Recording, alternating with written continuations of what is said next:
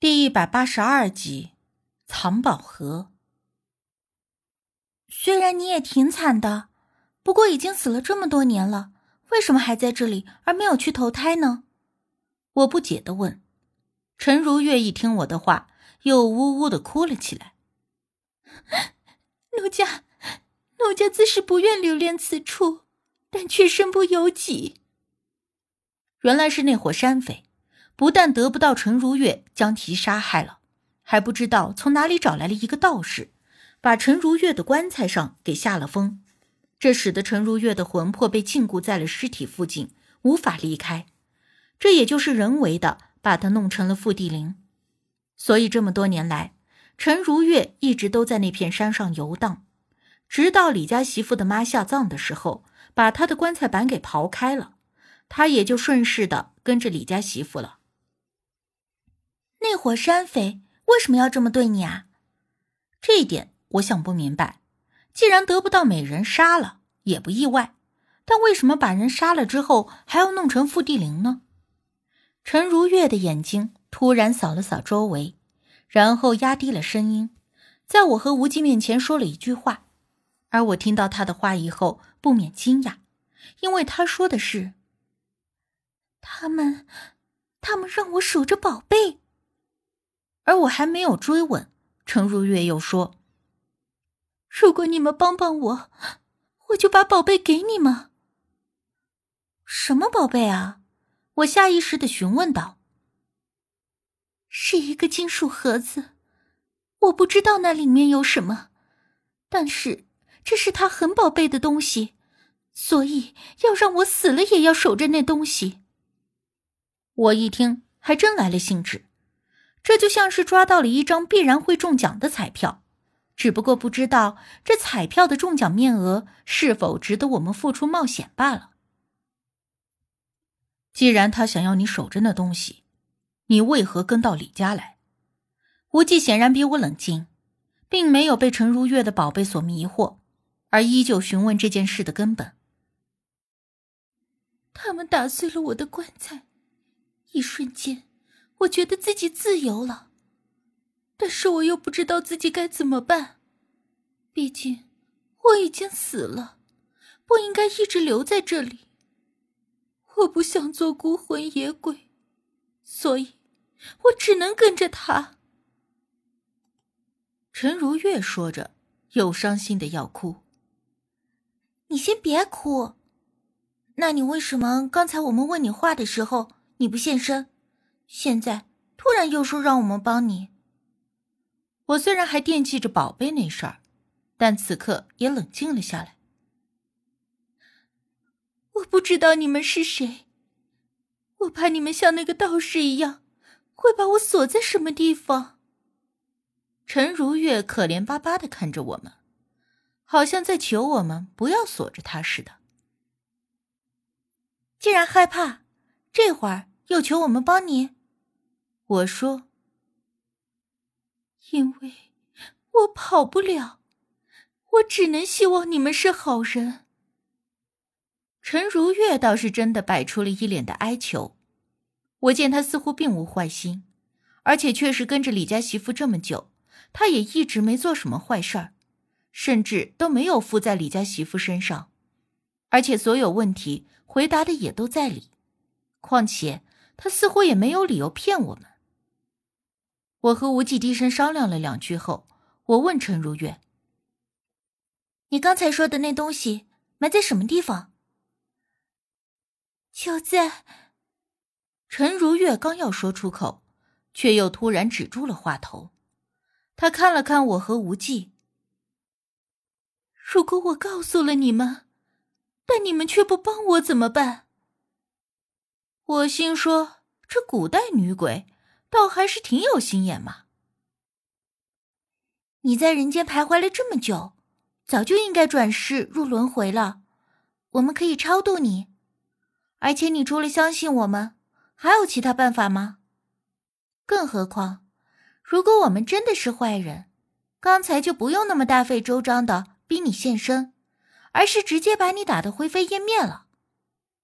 我动之以情，晓之以理的对陈如月说道。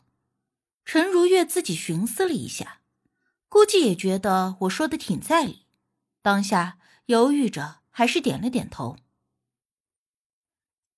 我告诉你们，宝贝在什么地方，你们超度助我入轮回。陈如月确定了一遍，道：“但是陈如月这女鬼还是心眼不少，最后跟我们要了纸笔，说要把位置写下来，然后攥在了手里。”说：“只要我们把他超度了，就可以得到这东西。”我都被他这疑神疑鬼的劲儿给气笑了，但也无所谓的，还是答应了。况且，即使没有宝贝，我们也是要超度他的。无忌修行得当，超度个冤魂邪祟不在话下。他站在陈如月对面，双手合十，双目闭合，口中缓缓念诵超度经文。我在旁定定的看着。过了差不多两三分钟的样子，李家媳妇忽然全身一哆嗦，一仰头倒在了炕上。我一看就知道成了，立刻上前查看呼吸情况，并且同时把那纸从他媳妇手掌里给抠了出来。已经没事了。我见李家媳妇呼吸平稳，眼珠子、瞳孔也都正常，而且房间里的阴气瞬间淡了很多。可以确定，陈如月已经走了。无忌睁开眼，上前看了看，也颔首，确实没事了。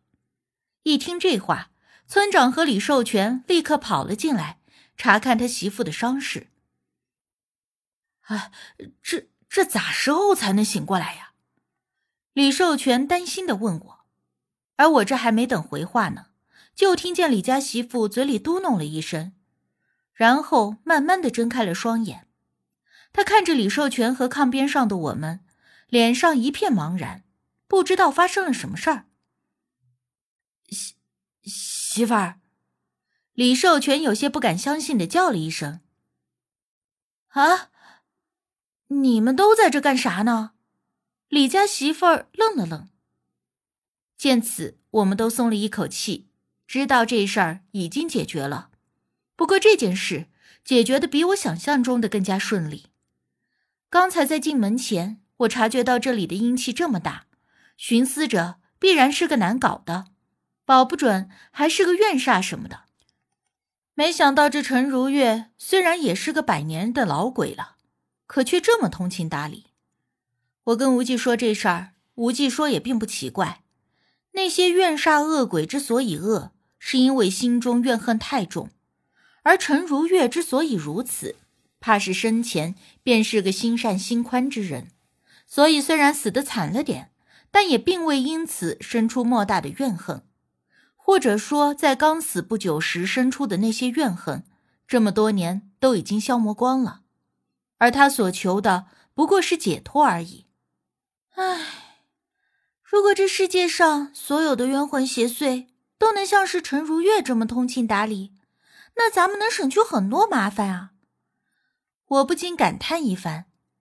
李家媳妇的毛病治好了，村长和李寿全硬要留我和无忌在家里吃饭，还张罗着要杀鸡给我们吃，但却被无忌立刻阻止了，说出家人不宜杀生，这样那只鸡才幸免于难。但最后拗不过盛情难却，更何况也是到饭点了，走回去还得半个多小时。在他家吃也没啥不合适的，毕竟给李寿全解决了这么大一件事儿，没有跟他要分文钱，吃顿饭也不过分。吃饭的时候，李寿全借故问我们，说他丈母娘的坟底下既然是那个女鬼的坟，是不是要另择一个地方比较好？无忌点了点头，说那地方被下了符咒，所以另择他地更为妥当。而择阴宅的事儿。也就拜托给了无忌，我以为他会嫌麻烦推拒的，却没成想他答应的痛快，并且当天下午吃完饭就带着人进山，说是选好了地方就立刻动土。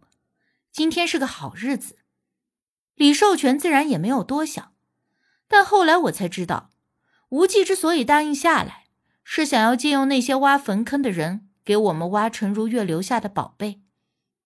无忌借口择阴宅的时候，指点了好几个地方，让跟着的人下铲子，最后在陈如月留下宝贝的地方挖了一米多深的时候，他自己避着旁人跳下了坑，找到了那个宝贝。我着急想看看是什么东西，就见无忌从包里拿出了一个戒指盒大小的金属盒子，但因为在地下时间太久了，表面已经很旧了，却并没有生锈，看起来应该是贵重金属。啊，这里面是什么？我看着盒子，惊喜的问无忌。他摇了摇头，说：“这盒子需要特殊的方式才能够打开。”